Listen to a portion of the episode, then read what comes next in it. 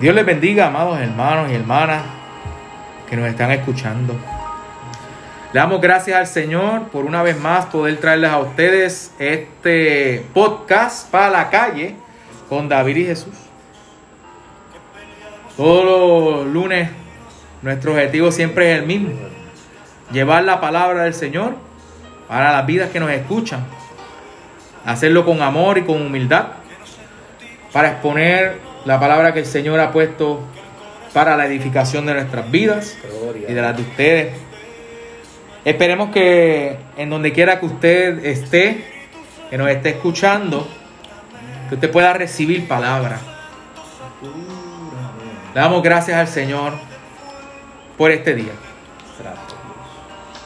En estos momentos, en este episodio, vamos a estar cubriendo dos pasajes específicos y claves.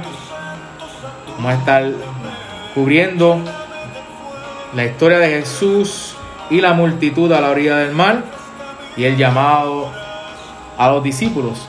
Todo esto se encuentra en Marcos 3, comenzando desde el versículo 7 en adelante. Y para la gloria del Señor, vamos a dar comienzo a la palabra. Vamos a comenzar con una oración. Padre Santo, Padre bueno, en esta hora te doy gracias. Te damos gracias. Porque tú eres santo, bendito, y para siempre es tu misericordia. Gracias. Tú eres grande, Señor, y bendito en nuestras vidas. Te doy gracias, Señor. Porque tu palabra es viva. Y tu palabra es vida para nuestras almas. Nos refresca, nos levanta, Señor. Aleluya. Y te pido que el Espíritu Santo se manifieste de una manera especial a través de estos pasajes, Señor. A través de la adoración. A través, Señor Padre, de la palabra viva que va a salir de los labios de nuestro pastor Jesús Hernández y de este servidor de la Iglesia Metodista El Buen Pastor de Country Club. Traemos palabra de bendición para las vidas. Aleluya. Te damos gracias, Señor, y te pedimos que seas tú el que tomes control de este episodio. En el nombre de Jesús. Amén. Gracias. Amén. Amén. Comenzando los pasajes, voy a leer de los versículos del 7 al 12, dice el pasaje, la multitud a la orilla del mar. Mas Jesús se retiró al mar con sus discípulos y le siguió gran multitud de Galilea y de Judea, de Jerusalén, de Idumea, del otro lado del Jordán y de los alrededores de Tiro y de Sidón, oyendo cuán grandes cosas hacía grandes multitudes vinieron a él. Y dijo a sus discípulos que le tuviesen siempre lista la barca a causa del gentío, para que no le oprimiesen, porque había sanado a muchos, de manera que por tocarle, cuantos tenían plagas caían sobre él. Y los espíritus inmundos al verle se postraban delante de él y daban voces diciendo, tú eres el Hijo de Dios. Mas él le reprendía mucho para que no le descubriesen.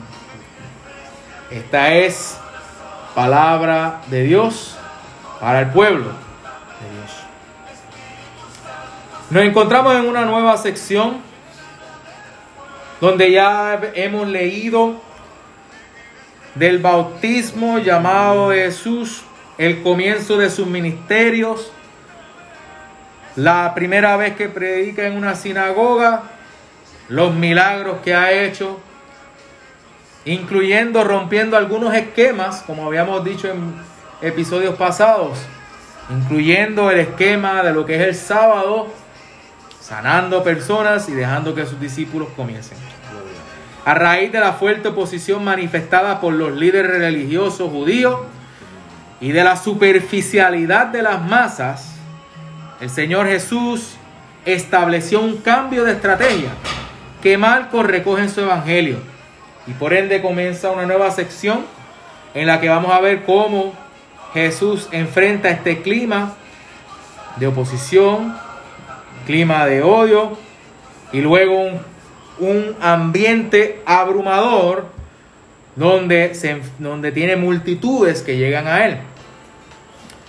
Jesús, ante la actitud de los líderes religiosos y políticos, Como consecuencia inmediata del rechazo de los fariseos, Jesús se retiró de la sinagoga de los judíos y comienza a desarrollar su ministerio a las orillas del mar de Galilea. Esta es la primera referencia en Marcos que vemos donde dice que el Señor se retira para evitar una confrontación prematura con las autoridades judías. No había otra opción a menos que Jesús quisiera verse involucrado en una colisión frontal con las autoridades religiosas, que habría precipitado el fin de su ministerio mucho antes de que sus discípulos tuviesen una comprensión adecuada de quién es la persona y obra de Cristo. Por ende, cuando nos encontramos directamente en este pasaje, específicamente versículos 7 y 8, donde habla de que Jesús se retira al mar con sus discípulos, le sigue gran multitud de Galilea y de Judea. Y yo estoy seguro que esa multitud, literalmente en el sentido completo de la palabra, una multitud, probablemente combinada de personas enfermas, personas extranjeras, personas locales de ahí, fariseos, escribas que estaban buscando criticarlo. En una situación abrumadora porque habían escuchado de las maravillas del Señor, habían escuchado de lo que él hacía. Unos venían a criticarlo, otros venían buscando alguna respuesta ante su dolor. Después de todo, vimos cómo sanó un paralítico cuando cuatro amigos con una fe tan grande lo bajaron para que sanara. Sanó una persona con la mano que estaba seca, levantó a la suegra de Pedro. O sea, ya hemos visto unos cuantos milagros. Milagros grandes. Así que la fama de Jesús se había crecido hasta el punto de que saltaba fronteras judías. El evangelista nos dice que las multitudes venían a él no solo de Judea y Jerusalén, sino también de los países alrededor. Idume al sur, Tiro y Sidón al norte, Decápolis y Perea al otro lado del Jordán, al este. Una gran multitud de personas que estaban en necesidad le buscaban y venían a él. Había mucha necesidad en, este, en esta multitud de personas. Y Marcos hace notar que percibían sus necesidades mayormente en el ámbito de lo físico. Estaban buscando la sanidad. No estaban en el ámbito espiritual. No buscaban la salvación. No conocían la salvación.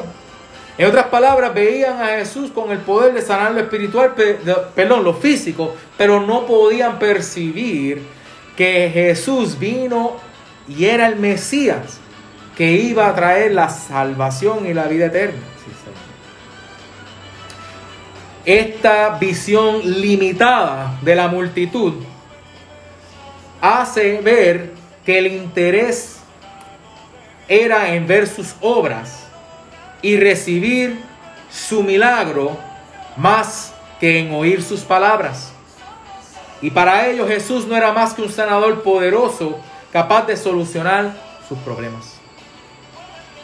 ¿Cuántas veces quizás en la vida nuestra hemos tenido situaciones, hemos tenido dificultades y nos desenfocamos de quién es nuestro Señor Jesús y en vez de ver todo, toda la gama de lo que es Jesús, nos enfocamos solamente en aquel que simplemente me puede sanar mis problemas. Como si fuera eh, una, una, ¿verdad? Una tienda o algo donde, ah, yo tengo un problema, necesito un producto, pues déjame ir y comprar. A veces vemos al Señor cuando estamos con la gringola, ¿verdad? De, de, los problemas y de las dificultades, vemos a Jesús simplemente como aquel que me va a resolver mis problemas, oh, aquel sanador. Y esta gente, al no conocer la dimensión más hermosa de Jesús, no podían ver que Jesús tenía un mensaje que dar. No es que no iba a trabajar con los problemas, pero muchas veces, y el pastor en episodios pasados ha dado clave en el punto cuando él dijo que Jesús va a la raíz del problema. Y muchas veces la raíz del problema no se resuelve simple y sencillamente con solucionar el problema. Miren hermano, sí, señor Si usted sufre de una situación física que la raíz de eso tiene que ver, voy a usarme de ejemplo, soy una persona que, que si no me cuido, voy a estar bien obeso. Yo he bajado 20 libras y quiero bajar mucho más. El pastor Jesús está conmigo porque él bajó 50 libras damos gloria a Dios por eso. Pero ¿qué sucede? Yo, yo aprendí que primero está en la mente. Si yo no me veo y me visualizo con la mentalidad de poder mejorar mi calidad de vida y simplemente me enfoco en las libras y en querer bajar, nunca voy a lograr mi objetivo. Porque me estoy enfocando solamente en la parte física, pero hay algo más importante. La palabra dice que el cuerpo es templo del Espíritu Santo. Sí, sí. Por ende, si yo quiero bajar de peso, no solamente estoy bajando de peso porque quiero bajar un número. Tengo que hacerlo porque quiero tener un mejor, una, un mejor estilo de vida. Gloria. Quiero tener una sanidad. Quiero que mi cuerpo esté sano integralmente. Sí, Señor. Eso también tiene que ver con la mente. ¿Por qué uso este ejemplo? Porque Jesús entendía que esa multitud necesitaba una sanidad integral, no solamente de sus condiciones físicas, había una necesidad espiritual, había que llenar un vacío. Sí, Señor. Gloria. Y por este tipo de religiosidad popular, que se caracterizaba por una fe superficial, interesada y hasta de manera mágica, a Jesús no le agradaba.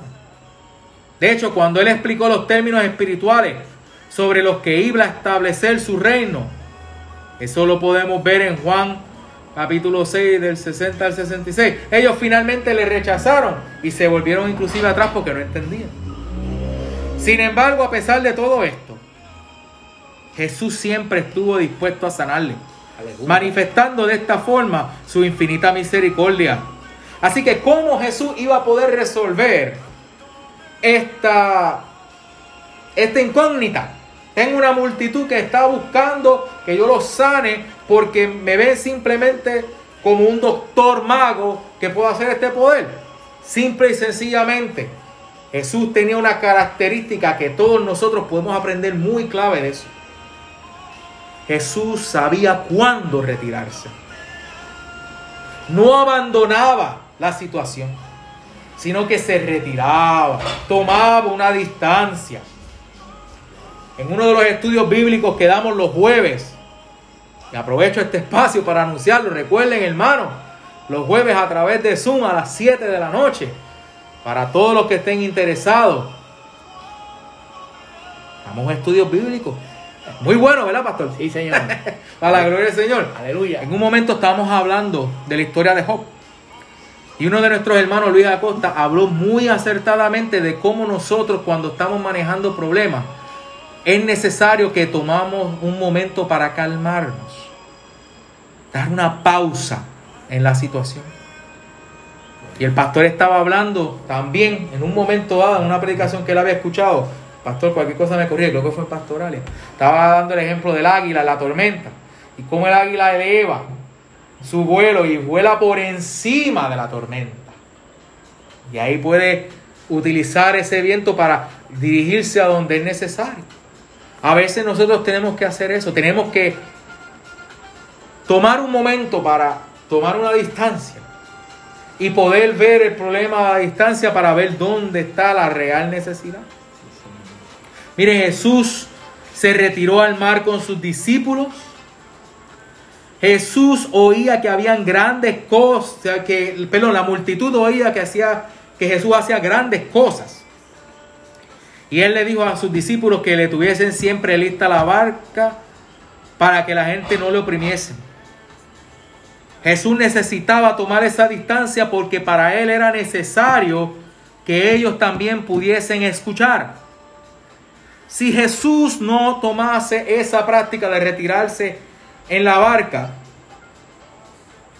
quizás no pudiese tener tiempo para traer la palabra de bendición para poder edificar las personas que estaban perdidas. Y me imagino que no es una decisión fácil porque ve que la gente está preguntando, pero, pero maestro, quédate aquí cerca para que me sanes, ¿qué te cuesta? Con tu poder, sáname, yo me voy. Jesús no quería que pasara eso. Jesús no quería ser relacionado con un médico que simplemente sana y la persona se va. Jesús entendía que había un mensaje importante para poder hablar que trascendía la enfermedad, que trascendía la condición física. Porque hermanos, nuestro cuerpo físico va a pasar por dolores, va a pasar por tribulaciones, va a pasar por necesidades. Esos son pasajeros, pero nuestra alma necesita del Espíritu Santo. Nuestra alma necesita de la voz fresca del Espíritu Santo. Necesita la voz fresca de nuestro Mesías que nos trae la salvación. Porque hermano, el cuerpo es limitado, es pasajero, pero nuestra alma tiene la oportunidad de recibir la vida eterna por nuestro Señor Jesucristo. Verso 10 dice, porque había sanado a muchos, de manera que por tocarle cuantos tenían plagas caían sobre él, todos los que estaban enfermos caían sobre él y querían ser sanados. Y Jesús sabía que había una necesidad. Pero nuevamente Jesús tenía la visión espiritual de saber que había algo más importante aún que esa sanidad física. Había una alma, habían almas que necesitaban de la palabra del Señor. Por eso es que en el versículo 11, aún los espíritus inmundos al verle se postraban delante de él y daban voces diciendo, tú eres el Hijo de Dios. Aún los espíritus inmundos sabían quién estaba ahí. Pero para el avance de su obra no podía continuar indefinidamente esta manera de hacer las cosas donde venía la multitud, se, se Lo, lo, abacoraba. Si él se quedaba sanando de esa manera, nunca iba a terminar. Así que comenzó a hacer cosas diferentes. Él hizo una clara reparación, eh, separación entre los que estaban afuera y los que están con él para que la gente entendiera que había algo más que simplemente la sanación. Comenzó a enseñarles por medio de parábolas con la finalidad de hacer diferencia entre ellos. Hermanos, muchas veces si queremos entender dónde está la raíz de nuestros problemas, sean físicos o espirituales, tenemos que tomar un momento de, hacer la retirada, de distanciarnos, para poder tomar un, un enfoque diferente, fresco, que podamos eh, atender de una mejor, de un mejor, de un mejor, ¿verdad? De un mejor lugar para poder trabajarlo. Si a veces nos sentimos como que nuestra situación física es abarcadora, recordemos que aún nuestro Maestro, nuestro Señor Jesucristo, tomaba sus pausas y se retiraba. ¿Cuántas veces no se retiró al monte a orar? Cuando estaba la tribulación más grande. Sí, Señor. Porque Él sabía que había que buscar lo más importante es reenfocarnos y entender dónde está la prioridad. ¿Cuál fue su actitud hacia los demonios? Como estábamos leyendo, mira, de la misma manera que podemos ver cuando hablamos en Marcos capítulo 1, versículo 25, que Jesús prohibía a los espíritus inmundos que descubriesen quién Él era, nos podemos preguntar por qué entonces esa era su actitud hacia los demonios. Miren hermanos, los escribas rápidamente comenzaron a decir al pueblo que Jesús y los demonios eran aliados. Por lo tanto, si Jesús permitía a los demonios que le proclamasen, ¿no parecería que él mismo estaba confirmando las acusaciones de estos escribas? Él no negaba que era el Hijo de Dios. Pero Jesús se retiraba y le decía a los demonios que callaran, porque Jesús quería controlar el tiempo y la forma de su revelación. Jesús tenía la sabiduría celestial para saber el momento adecuado donde hay que actuar y el momento donde hay que tomar una pausa y alejarse un momento para tomar una perspectiva diferente. Nosotros tenemos que de esa misma manera como cristianos y cristianas entender que hay veces que tenemos que hacer eso mismo. Aunque parezca ilógico, tenemos que hacerlo porque los planes de Dios nosotros no los conocemos. Eso es. Miren hermano, Yo tengo testimonio así de personas que conozco, familiares míos. Haga una reflexión. ¿Cuántas veces como cristianos no hemos querido cuando vinimos por primera vez a los caminos de Cristo convencer a todo el mundo y convertirlos para Cristo porque estamos con esa, ese, esa emoción y ese enamoramiento que por ojo, boca y nariz le predicamos el mensaje y la persona está como que, ay, no quiero escuchar eso ahora. Y seguimos y seguimos y seguimos hasta que la persona dice, mira, déjame quieto ya, no quiero escuchar. Sin embargo, luego vemos que esa misma persona al tiempo, esa semilla que se sembró, va germinando. Y la mayoría de las veces no viene con el rugir de nosotros, de hablar ni nada. Mire como el pasaje de Elías en el zumbido apacible, esa persona se da cuenta. Aleluya. Mire, Jesús no forzaba a nadie Oh, a entender el mensaje. Sí. Él simplemente escogía el lugar y el tiempo donde hablar, donde decirlo. Y él sabía que si la multitud llegaba donde él y lo abarrocaba, no iba a tener la voz para hablar el mensaje que era necesario. Por ende se retiraba. Hermano, el tomar un, paso para atrás no necesariamente es una señal de que nos estamos huyendo del problema ni nada, sino es una afirmación de que estamos reenfocándonos para ir al problema de una manera diferente. Así que él no negaba en ningún momento que era el Hijo de Dios, pero sí quería controlar la narrativa de cuando él se revelaba a las personas. Un adelanto había traído consecuencias desastrosas que habrían acabado frecuente, que habrían acabado fácilmente en una revuelta popular. Y esta no era la meta de su ministerio. Jesús sabía lo delicado del mensaje, sabía lo delicado de manejar el problema. Y por ende, no era tan rápido como para ir anunciando quién era. Es la humildad del mismo Señor que quería, no quería proclamarse así para permitir que las personas fuesen descubriendo la divinidad de Él. Que lo fuesen viendo más que simplemente un Mesías que simplemente viene a liberar un pueblo cautivo políticamente, como un médico que viene a sanar enfermedades, sino que lo empezasen poco a poco a ver como el Mesías, el enviado del Señor, el del poder divino. Gracias, Jesús. De la misma manera nosotros tenemos que tener la sabiduría de poder entender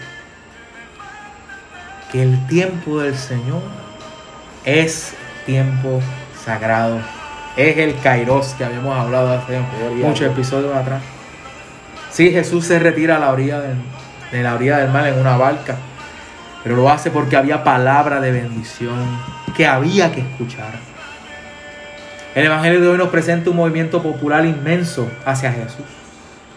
La gente llegaba para encontrarse con Él de los distintos puntos cardinales. Todos querían verle y tocarle. Tanta gente agru- a- a- conglomerada ahí y hasta Jesús queda preocupado y pide a sus discípulos que tengan una eh, disposición, una barca, para que la multitud no la abrumara. Desde la barca hablaba a la multitud.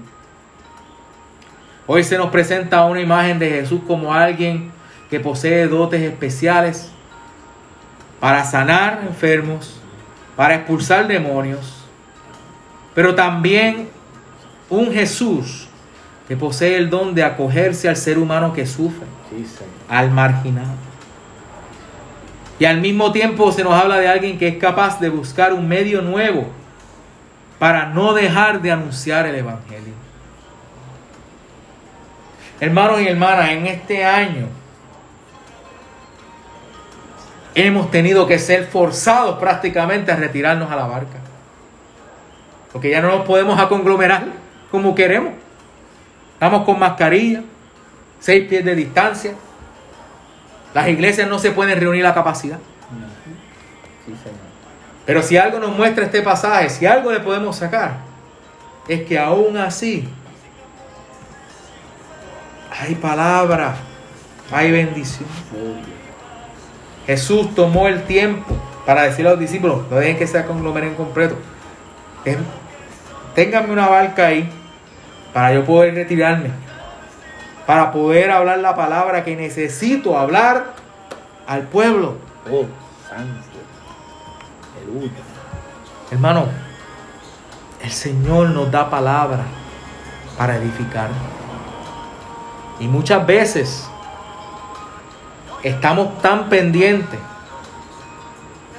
en lo que el Señor nos puede dar, nos puede resolver o nos puede sanar, que se nos olvida dar gracias por lo que ya tenemos. Nosotros tenemos el mensaje del Señor y el Evangelio. Él está con nosotros y Él te quiere dar bendición. Aleluya. Jesús es la luz. Jesús es la luz en esa barca, en esa distancia que nos predica y nos dice, no te preocupes, Su nombre, gloria. yo estoy para bendecir. Eso. Damos gracias al Señor por esta palabra, nuestro pastor con la próxima parte. Gracias, Jesús. Damos gracias al Señor por esa palabra poderosa en los labios de nuestro hermano David. Eh, elección de los doce apóstoles. Marcos capítulo 3, versículos del 13 al 19. Dice así, después subió al monte y llamó así a los que él quiso.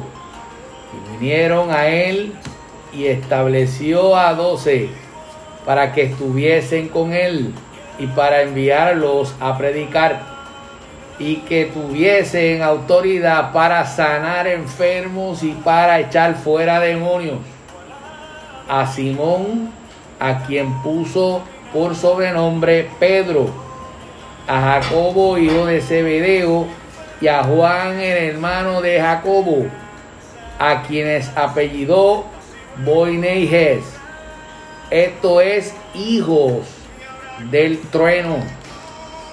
A Andrés, Felipe, Bartolomé, Mateo, Tomás, Jacobo, hijo de Alfeo, Tadeo, Simón el cananista y Judas Iscariote, el que le entregó. Y vinieron a casa. Y vinieron a casa. Aleluya. Aquí el Señor comienza a crear una dirección, una táctica. Dios nos ha capacitado también para tomar una dirección, para tomar una táctica, una estrategia. El Señor comienza con su estrategia, porque Él sabía que cuando ascendiera al cielo tendría que dejar líderes, hombres que dirigieran la iglesia del primer siglo, aquellos doce discípulos. Como el pueblo de Israel tenía doce tribus, ahora escoge los dirigentes de un nuevo pueblo, de un nuevo pacto, donde se iba a vivir por la gracia de Dios, donde la humanidad iba a experimentar el perdón en la cruz del Calvario. Sí, Señor. Marcos 3:13 dice, después subió al monte y llamó así a los que él quiso y vinieron a él. Y vinieron a él. El Señor llamó. El Señor sigue llamando. En esta hora el Señor te llama, Iglesia. Metodista, el buen pastor Conti Club. Sí, en Señor. esta hora, persona que me escucha, el Señor te llama. El Señor quiere bendecir tu vida. Dios te Dios. llama al ministerio a tiempo completo, a tiempo parcial, pero Él te llama. Sí, Señor. El Señor sigue llamando. Él llamó a aquellos 12 hombres, pero Él sigue llamando y Él extiende su llamado todos los días de nuestra vida. Él sigue llamando. El Señor sigue tocando la puerta del corazón. He aquí estoy a la puerta y llamo. Sí. Si alguno oye mi voz y abre la puerta, entraré a él, Cenaré cenaré con él y él conmigo. Santo Dios. A los que él quiso. El Señor no hace excepción de personas. El ser humano tiene la característica de mirar lo que tiene de frente y ver algunas eh, características o dones de personas y decir esta persona es para esto y este es para esto. Pero Dios mira el corazón. Santo. Dios sabe a quien escoge y lo pone en una tarea específica en medio de la iglesia. Lo que Él quiso. Sí, Señor. Establece la voluntad divina de Jesús. La voluntad de Dios se establece en todo momento. Marcos 3:14 dice, y estableció a doce para que estuviesen con él y para enviarlos a predicar. Aleluya. Para que estuviesen con él y para enviarlos a predicar. Escogió a esos doce. La misión inmediata para que estuviesen con él. Sí, Señor. Dios toca la puerta de tu corazón, Dios te llama, pero lo primordial, lo que Él quiere es estar contigo. Lo que Él quiere es estar a tu lado. Lo que Dios quiere es amarte. Lo que Dios quiere, como Él es vuestro buen pastor, es pastorear nuestra vida. Lo que Dios quiere es estar a tu lado. Lo que Dios quiere es bendecirte. Lo que Dios quiere es morar dentro de ti. Dice, decía nuestro hermano David hace poco que nosotros somos templo del Espíritu Santo. Y es decir, Él mora en nosotros y Jesús va más allá. Jesús dice que el que recibe a uno de ustedes me recibe a mí. El Señor, el primer ministerio que desea de nosotros es servirle a Él. Estar con Él. El Señor es Emanuel, Dios con nosotros. Y no dudó en usar sus discípulos. El Señor no duda en usarte. Santo El Dios. Señor no duda en usar la iglesia. El Señor no duda en usarme a mí. El Señor no duda en usar a María, mi esposa. El Señor no duda en usar a los niños. Porque muchas personas dicen los niños son el futuro de la iglesia. Los niños son la iglesia de hoy. Y Dios los usa con poder y gloria. El Señor es Emanuel. Es el Dios todopoderoso Sí, Señor. que ha decidido llamarte en esta hora. Él toca la puerta de tu corazón y ha decidido llamarte en esta hora para bendecirte. Jesús tenía un grupo de íntimos. Dios no tiene favoritos. Él no tiene favoritos. Pero Jesús tenía un grupo íntimo que a mi entender eran los más maduros Sí, Señor. eran las personas que habían entendido teológicamente el mensaje de nuestro Señor y Salvador muy bien. Aquel se llamaba Pedro. También se llamaba, el otro se llamaba Juan. Y el otro Jacobo, Santiago. Y este era este grupo íntimo que el Señor tenía. Él no tiene favoritos. Lo que Dios, cuando Dios llama a alguien al ministerio, Él va a poner en esa persona en las manos el ministerio, pero va también a probar su madurez para poder establecerlo y para que el ministerio sea eficaz. Eran los más íntimos. Los llamó para que prediquen. Dice el texto que el Señor los llamó para que estén con Él. Y el Señor quiere estar contigo, Amén. quiere morar en tu corazón. Pero también dice luego inmediatamente para que prediquen. Es decir, nosotros no podemos callar de las maravillas que Dios ha hecho con cada uno de nosotros. Ir y predicar este evangelio a toda criatura. Y el que creyere y fuere bautizado será salvo, dice la escritura. Marcos 3:15 dice, y que tuviesen autoridad para sanar enfermedades y para echar fuera demonios. Les dio autoridad, una autoridad real, una autoridad verdadera, mi amado hermano. Nosotros somos príncipes, somos hijos de rey, Aleluya. somos la iglesia, somos real sacerdocio, linaje escogido, pueblo adquirido por Dios. Sí, Señor.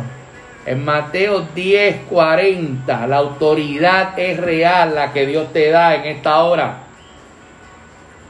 Si sientes que no tienes autoridad, el Señor te ha dado una autoridad. Y es real, es verdadera. Mateo 10:40 dice, el que a vosotros recibe, a mí me recibe. Y el que me recibe a mí, recibe al que me envió. Aleluya.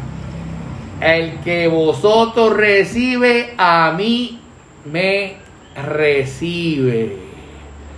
En una ocasión el apóstol Pablo tenía por nombre Saulo de Tarso.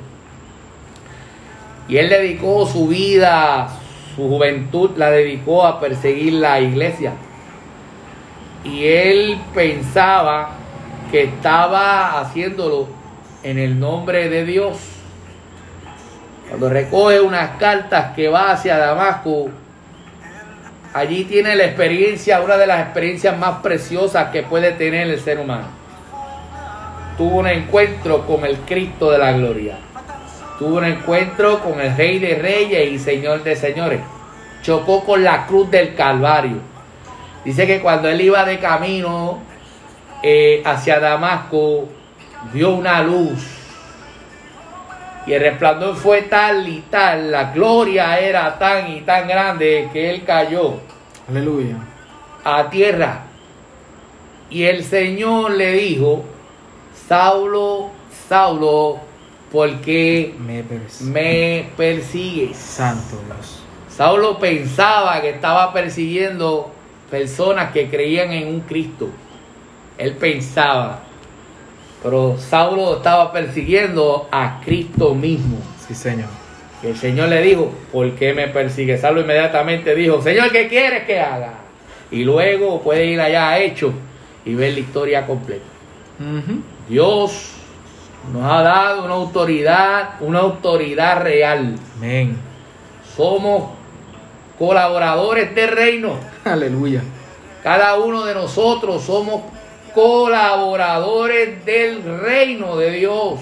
Amén. Sí, La Señor. victoria final sobre las tinieblas estaba cerca, se había, se, se iba a completar en la cruz del Calvario. Amén. Cuando el Señor se organiza, cuando el Señor comienza con esta nueva táctica de escoger a estos doce, ya las tinieblas iban a ser derrotadas por completo allá en la cruz del Calvario. Santo Dios. Cuando nuestro Señor y Salvador murió en aquella cruz, mi amado hermano, el enemigo de las almas ya no tiene parte ni suerte en la vida de ningún ser humano. Simplemente usted tiene que levantar su mano y decir, Señor. Señor, entra a mi corazón Aleluya. y haz conmigo lo que tú quieras. El Señor quiere morar contigo, quiere estar contigo, quiere bendecirte para que prediques. Sí, Señor. En Marcos 3, 16 y 19 dice, y Simón, a quien puso por sobrenombre Pedro, él escogió a estos doce, primero escogió a Simón, a quien puso por sobrenombre Pedro, a Jacobo, hijo de Zebedeo, y a Juan, hermano de Jacobo, a quienes apellidó Boanerges, esto es hijos del trueno. Andrés, Felipe, Bartolomé, Mateo, Tomás, Jacobo, hijo de Alfeo, Tadeo, Simón el cananista y Judas Iscariote, el que le entregó, y vinieron a casa. También escogió gente como tú y como yo. También escogió a José David. También escogió a Jesús Hernández. Sí, Señor. También escogió a María Maldonado, Sí, Señor. a Julia, a Ana Rosa, a Lilian, a Rafa, Quique. a Cintia, a Quique, a Heriberto, a Keren, a Margarita, a Moisés, a Juan, a Luis, a Idea, a Tito, Aleluya. a Verónica, a Keila, a Laura, a Carmen, a Ricardo, a Ángela, a Sonia, a Roberto, El Señor sigue llamando porque somos aquellas manos que Dios utiliza para trabajar en el reino. En Marcos 3:19 dice, y Judas Iscariote, el que le entregó, también está incluido Judas. Sí, Señor. Dios llamó a Judas. Dice, el que le entregó en las manos de otro para matarle. El que lo traicionó también Jesús lo llamó. Santo. Ahí vemos la mano poderosa de Dios tratando con el ser humano. Aleluya. Ahí vemos la misericordia de Dios como Dios sigue tratando con el hombre hasta el final. Amén, sí, Señor. Dios sigue tratando, mi amado hermano, con el corazón de la persona hasta el último momento. Lo demostró en la cruz del Calvario con aquellos marechores que estaban a su lado Aquel que estaba a la derecha le dijo, Señor, acuérdate de mí cuando venga tu reino. Y el Señor le dijo, de cierto, de cierto te digo, que hoy estarás conmigo en el paraíso. Dios no se cansa. Usted y yo nos cansamos. Pero nuestro Señor y Salvador no se cansa. Aleluya. Él también llamó a Judas sabiendo que Judas lo iba a traicionar. Él también llamó a Judas sabiendo que Judas era un ladrón. Y sabiendo que era ladrón, lo pone como tesorero. Santo. Ese es el Señor. Aleluya. Dios tratando con el corazón de Judas. Señor. Dios sigue tratando con el corazón de la humanidad. Dios sigue tratando con el corazón del mundo. Volvieron a casa, dice el texto, y, y vinieron a casa, volvieron a casa. Esto habla de unidad de Jesús y sus discípulos para estar mejor agrupados. El salmista decía, mirad cuán bueno y cuán delicioso es habitar los hermanos juntos en armonía, porque allí enviará Jehová bendición y vida eterna. Dice que volvieron a casa, habla de la unidad del Señor con sus discípulos, habla de la capacitación que el Señor tenía con cada uno de ellos. Yo me imagino que en esas noches, a las 7, 8 de la noche, a las 9 de la noche, antes de irse a dormir, yo me imagino que se sentaban con el maestro y aquellas conversaciones tenían que ser oh, hermosas. Aquellos coloquios tenían que ser extraordinarios. Estaban con el Dios Todopoderoso que creó los cielos y la tierra y que sabía y que sabe, perdón, todas las cosas. Sí, Señor. Y que para Él no hay nada imposible. Estos eran pescadores. A los que Dios llamó eran pescadores, recaudadores de impuestos, también nacionalistas, patriotas, también un traidor. El Señor los trató a todos por igual porque Él no hace excepción de personas.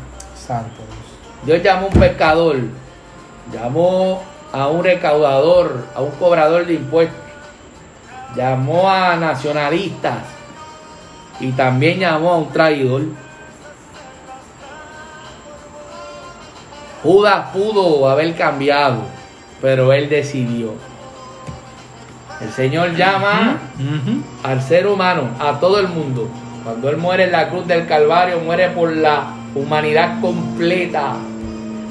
El ser humano escoge si quiere estar con Él y si quiere predicar la poderosa palabra del Señor. Aleluya. El Señor los llamó para estar con Él y los llamó para que prediquen. Dios sigue llamando porque Él quiere morar en nuestro corazón.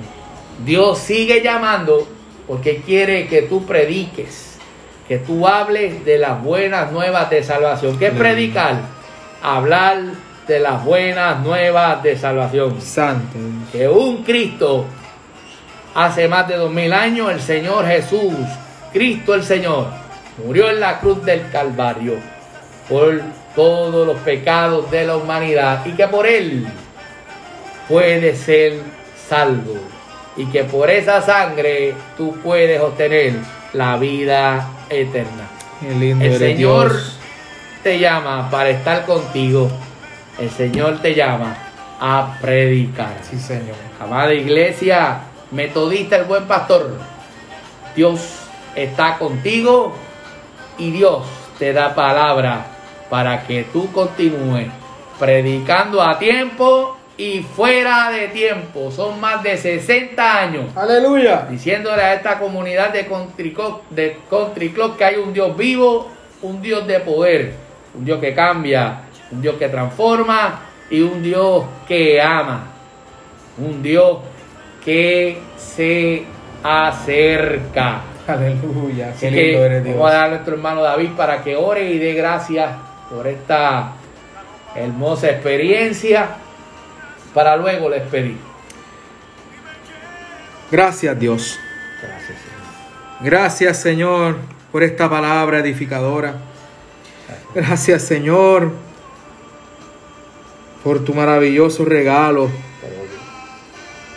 Nos has regalado la salvación y la vida eterna. Lo único que tenemos que hacer es aceptar. Gracias Señor que nos recuerdas qué tan importante es tomar esos espacios donde hacemos las pausas, donde nos retiramos para adquirir una nueva perspectiva y poder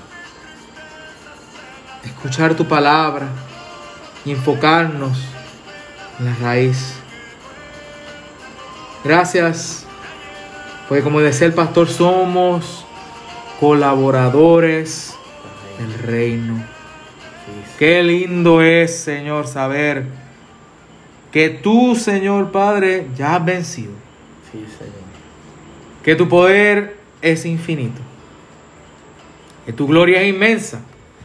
Pero que aún así permites a seres como nosotros, finitos, vulnerables, pecadores, Espíritu Santo. permites que seamos parte de tu reino. Nos redimes, nos redarguyes y nos invitas, Señor, a ser parte de, de, los, de los íntimos tuyos, Señor. Oh, gracias, Señor, porque en el ejemplo de los discípulos nos muestras que todos y todas, aun con nuestras diferencias, seamos de un ambiente de impuestos, de un ambiente alto, pudiente, de un ambiente más quizás nacionalista, de, de ambientes más pobres, pecadores, cobradores de impuestos. No importa, Señor. Todos tenemos espacio en la mesa para estar contigo. Todos tenemos el privilegio de ser tus amigos, de ser de los tuyos, de ser de los íntimos tuyos, Señor. Gracias por esa muestra de confianza en nosotros, Señor. Gracias por esa muestra de amor que se manifestó en la máxima expresión del sacrificio de tu Hijo en la cruz del Calvario. Gracias, Señor. Aleluya. Por Jesús. Gracias, Señor. Gloria. Gracias, Señor. Gracias, Señor. Porque tú pudiste haber venido como el gran sanador, el gran libertador, que resuelve todos los problemas físicos, pero, Señor, Tú viniste a darnos vida en abundancia.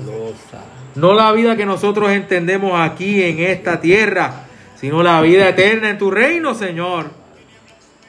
Que es para el duradero, que es para siempre. Palabra dice que el cielo y la tierra pasarán, mas tu palabra no pasará.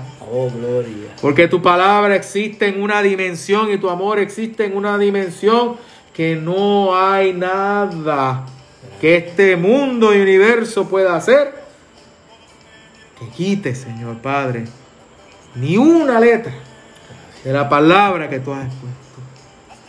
La palabra que tú has hablado, Señor, que nos dio vida, es el mismo poder que nos da la vida eterna, es el mismo poder que nos recoge, es el mismo poder que nos restaura, Señor, y te pido que en esta hora, esta palabra, Señor Padre, haya sido de edificación para las vidas y que nos restaure.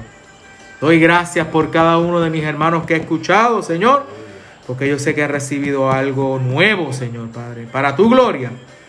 Te doy gracias y te pido que sigamos, Señor Padre, en tu palabra edificado y creciendo, Señor Padre, cada día más en tu palabra. Y que recordemos que tú eres nuestro Señor, Salvador, que nos amas y que nos invitas a colaborar para el reino. Y que así mismo salgamos como iglesia, Señor, porque tú nos llamas Aleluya. a que salgamos a la comunidad, Señor Padre, y seamos agentes de cambio, seamos luz, seamos sal en esta comunidad, Señor Padre, para que traigamos la palabra de edificación para la vida. Gracias por este tiempo que hemos tenido de exponer tu palabra y oramos en el nombre de Jesús. Amén. Que la bendición del Padre la comunión del Hijo, ilusión y consolación de tu Espíritu Santo esté con cada uno de nosotros siempre. Y el pueblo de Dios dice, amén. Amén. Amén. Dios les bendiga. Dios les bendiga. Y hacia adelante en el Señor. Que Dios es bueno.